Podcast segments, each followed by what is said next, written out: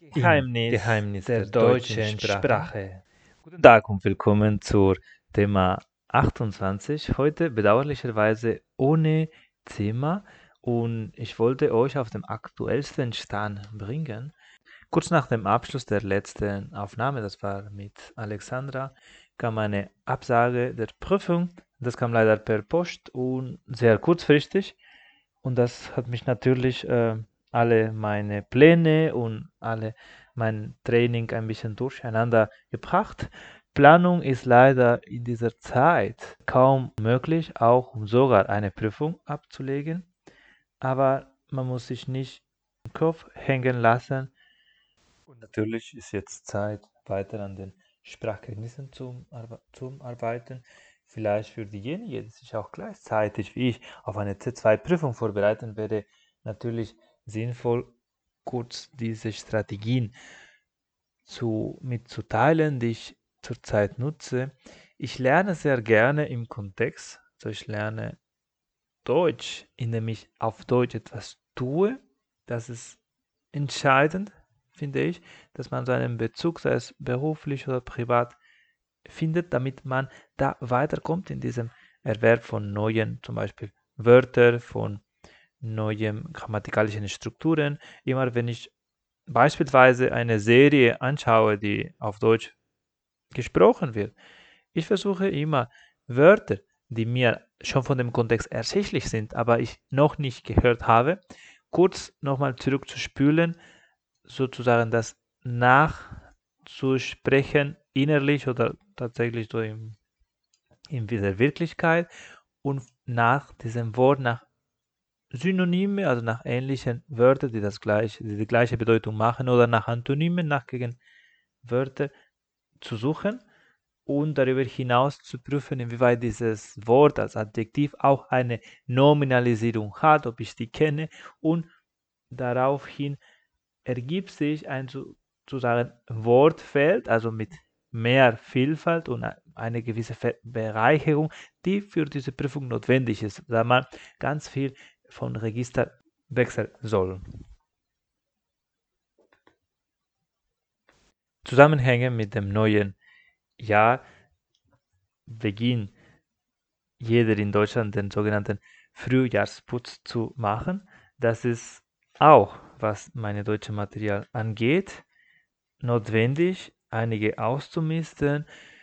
Ich kann euch ans Herz legen, ist immer sehr sinnvoll, bevor man denkt, okay, dieses Material, dieses Wörterbuch, diese alten Notizen sind bereits äh, nicht mehr so aktuell. Eventuell äh, die, die, die, die, Übungen oder dieses Buch ist vollständig äh, gezeichnet.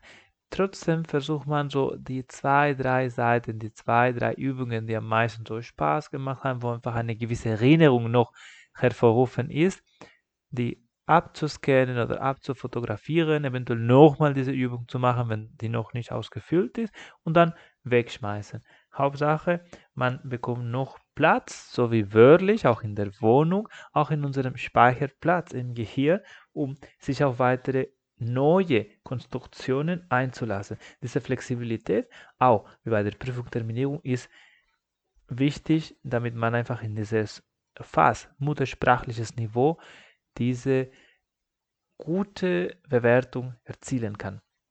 Aktuell andere Strategien, die ich nutze, ist mich immer wieder zu gegenwärtigen, was äh, meine Defizite sind, also was fällt mir noch an diesem muttersprachliches Niveau zu arbeiten und immer wieder mehr Rückmeldung zu holen. Wenn ihr im deutschsprachigen Raum tätig seid, ihr habt das ganz einfach, weil das einfach euer Alltagsbrot. Natürlich, im Homeoffice-Zeiten ist es schwieriger, so direkter diese Kommunikation zu haben, sogenannte dieses Smalltalk, dieses Alltagsgebrauch der Sprache. Trotzdem würde ich euch ermutigen, das nicht zu auf die Seite zu lassen, sondern da aktiv, proaktiv immer nachzuhaken. Die Muttersprachler können zwar nicht so richtig die Grammatik, aber sie werden durch, ihr wird durch Wiederholungen von denen schon einen gewissen äh, Verschlüsselung, eine gewisse Schlussfolgerung daraus ziehen, was könnte es besser in eure Formulierung sein. aktuell würde ich äh, noch ergänzen, was meine Strategie auch für die mündliche Prüfung ist.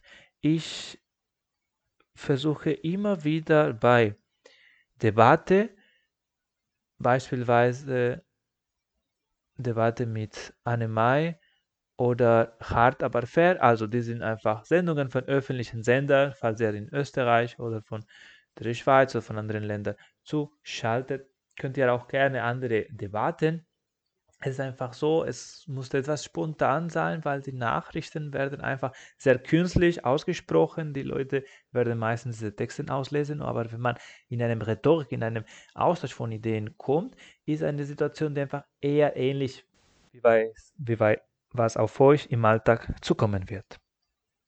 Und ansonsten, jetzt hat jeder von uns Zeit, werden wir viel mehr Zeit haben, falls die Gerüchte sich umsetzen und eine gewisse französische oder spanische Einschränkung auf die Bundesrepublik zukommt.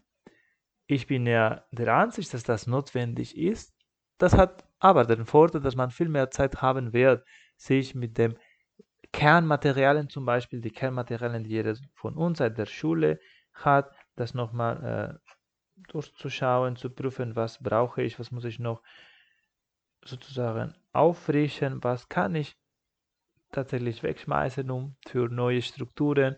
Es ist auch so, wenn ich einfach meine alten Notizen an der Uni-Zeit von der Schule äh, durchlese, das habe ich in den letzten Wochen auch gemacht, teilweise sind orthografische Muster, die von den 90er Jahren kommen. Das hat mir nicht nicht verschuldet, sondern dass einfach eine orthografische Reform inzwischen kam und deswegen sind, obwohl sie sind ganz gemeint und ganz schön farbig sind, diese Notizen nicht mehr aktuell. Und deswegen ich würde euch ermutigen, einfach auf dem aktuellsten Stand eure Deutschkenntnisse zu bringen, auch in diesen Kleinigkeiten, wo kann man essen, also das mit dem Komma, das mit dem Anglizismen, das ist äh, einfach auch wichtig, weil eben ebenfalls so geprüft, dass man einfach auf die Jugendsprache oder auf die aktuellen Themen überhaupt Berührungspunkte hat und auch, das wird auch reflektiert, indem man die aktuellsten so Normen oder aktuellsten Wörter auch wiedergeben, sprechen und verstehen kann. Ein dritter Punkt ist das Hören trainieren, weil sowohl für den mündlichen Teil, für die Einweisungen bei der Prüfungsdurchführung als auch für diese Kernkompetenz Hör, Verstehen auch relevant ist. Und von daher würde ich euch ermutigen, euch an ganz vielen Situationen, vor allem wenn Getümmel im Vordergrund gibt, das heißt bei der aktuellen Zeit solche Situationen wie Supermarkt oder öffentlicher Verkehr, versuche die Gespräche, die Inhalte nochmal mitzunehmen, weil wenn man sich so anstrengt, dass man in der Fremdsprache Deutsch auch solche Inhalte nachvollziehen kann, wird es einfach in der Prüfungssituation viel leichter, dieses Interview oder diese Radiosendung besser zu analysieren. Und von daher würde ich euch ermutigen, auch es gibt auch ganz viele YouTube-Videos, die zum Beispiel nicht so in den besten Bedienungen aufgenommen worden sind und einfach ganz viel Geräusch im Hintergrund kommt. Da versuchen sich zwar nicht zu quälen, aber in dieser Herausforderung bleiben. Und so, in dieser Herausforderung bin ich einen neuen Prüfungstermin zu bekommen. Ich werde auf jeden Fall berichten. Ich bin sehr aktiv, falls zu suchen, falls jemand eine Idee hat, gerne über Instagram. Es gibt auch eine Facebook-Seite vor kurzem, das auch Geheimnisse der deutschen Sprache heißt. Gerne eine Rückmeldung geben. Ich hoffe, man kann sich immer noch gegenseitig unterstützen, wie der Fall in diesen letzten Monaten war. Ich habe meinen ersten Monolog jetzt hinter mir, wünsche euch einen schönen Sonntagabend und bis bald in Geheimnisse der deutschen Sprache. Weitere Folgen findet ihr in der Webseite von redcircle.com sowie in deinem Lieblingssozialen Netzwerk der deutschen Sprache.